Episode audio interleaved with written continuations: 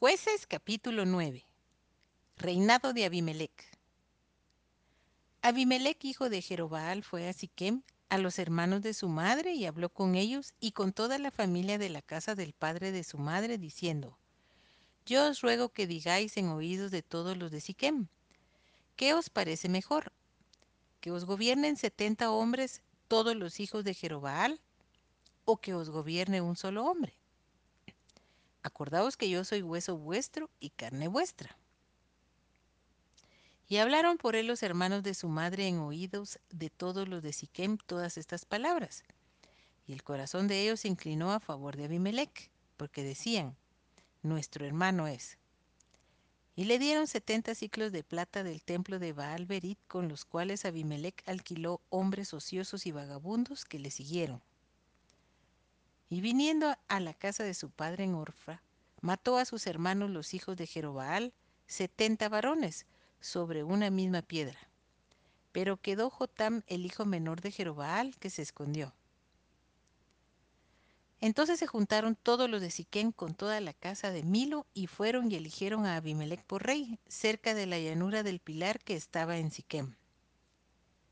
Cuando se lo dijeron a Jotam, fue y se puso en la cumbre del monte de Jericim, y alzando su voz clamó y les dijo, Oídme, varones de Siquem, y así os oiga Dios. Fueron una vez los árboles a elegir rey sobre sí, y dijeron al olivo, Reina sobre nosotros.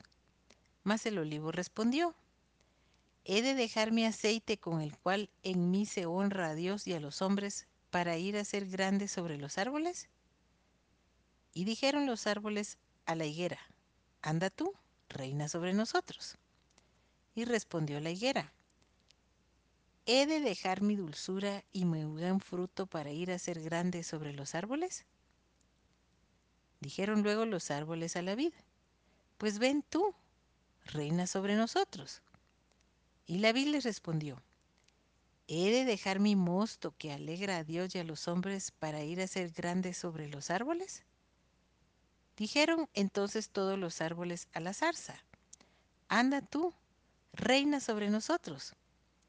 Y la zarza respondió a los árboles, Si en verdad me elegís por rey sobre vosotros, venid, abrigaos bajo de mi sombra, y si no, salga fuego de la zarza y devore a los cedros del Líbano.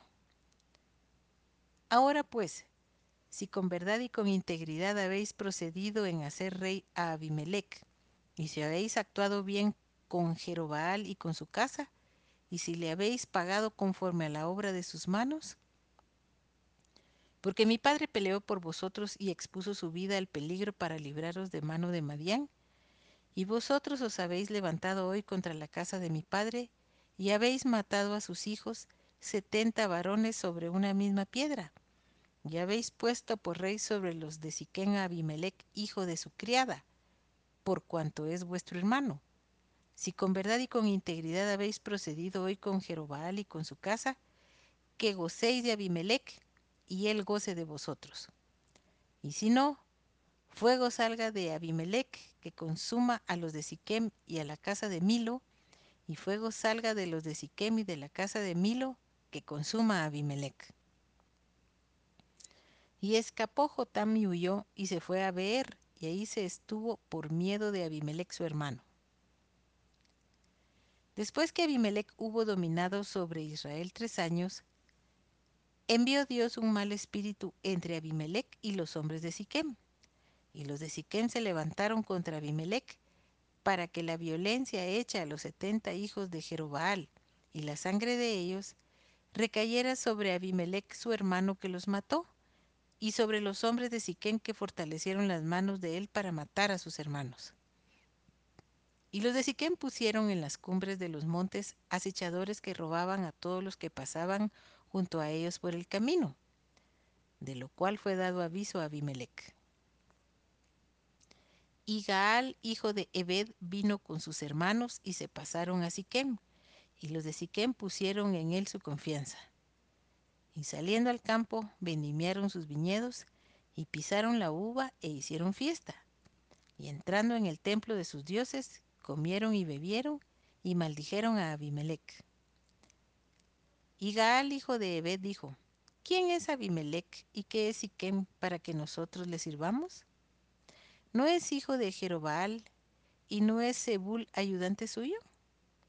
Servid a los varones de Amor, padre de Siquem, pero ¿por qué le hemos de servir a él? Ojalá estuviera este pueblo bajo mi mano, pues yo arrojaría luego a Abimelech y diría a Abimelech, aumenta tus ejércitos y sal.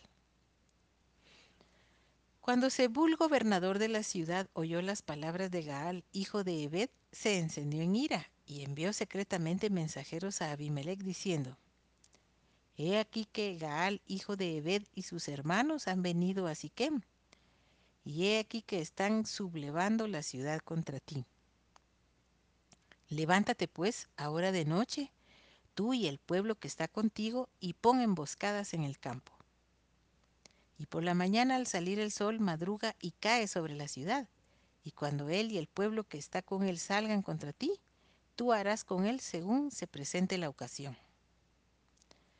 Levantándose pues de noche Abimelech y todo el pueblo que con él estaba, pusieron emboscada contra Siquem con cuatro compañías. Y Gaal, hijo de Ebed, salió y se puso a la entrada de la puerta de la ciudad. Y Abimelech y todo el pueblo que con él estaba se levantaron de la emboscada. Y viendo Gaal al pueblo, dijo a Zebul, He allí gente que desciende de las cumbres de los montes. Y Zebul le respondió, Tú ves la sombra de los montes como si fueran hombres. Volvió Gaal a hablar y dijo, He allí gente que desciende de en medio de la tierra, y una tropa viene por el camino de la encina de los adivinos. Y Zebú le respondió, ¿Dónde está ahora tu boca con que decías, ¿quién es Abimelech para que le sirvamos? ¿No es este el pueblo que tenías en poco? Sal pues ahora y pelea con él. Y Gaal salió delante de los de Siquén y peleó contra Abimelech. Mas lo percibió Abimelech y Gaal huyó delante de él, y cayeron heridos muchos hasta la entrada de la puerta. Y Abimelech se quedó en Aruma, y Zebul echó fuera a Gaal y a sus hermanos para que no morasen en Siquem. Aconteció el siguiente día que el pueblo salió al campo y fue dado aviso a Abimelech, el cual tomando gente la repartió en tres compañías y puso emboscadas en el campo. Y cuando miró, he aquí el pueblo que salía de la ciudad, y se levantó contra ellos y los atacó. Porque Abimelech y la compañía que estaba con él acometieron con ímpetu, y se detuvieron a la entrada de la puerta de la ciudad, y las otras dos compañías acometieron a todos los que estaban en el campo y los mataron. Abimelech peleó contra la ciudad todo aquel día, y tomó la ciudad y mató al pueblo que en ella estaba, y asoló la ciudad y la sembró de sal.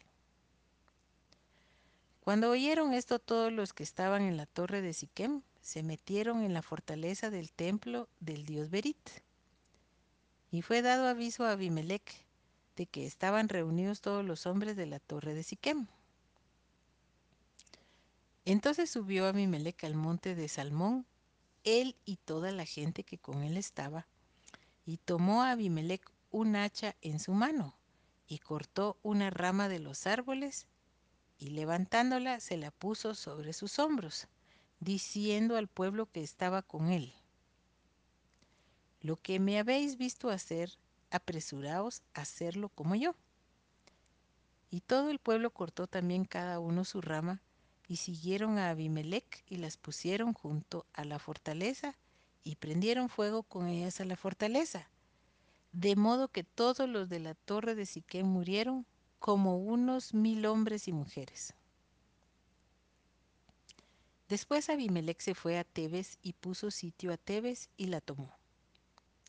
En medio de aquella ciudad había una torre fortificada, a la cual se retiraron todos los hombres y las mujeres, y todos los señores de la ciudad, y cerrando tras sí las puertas se subieron al techo de la torre. Y vino Abimelech a la torre y combatiéndola llegó hasta la puerta de la torre para prenderle fuego.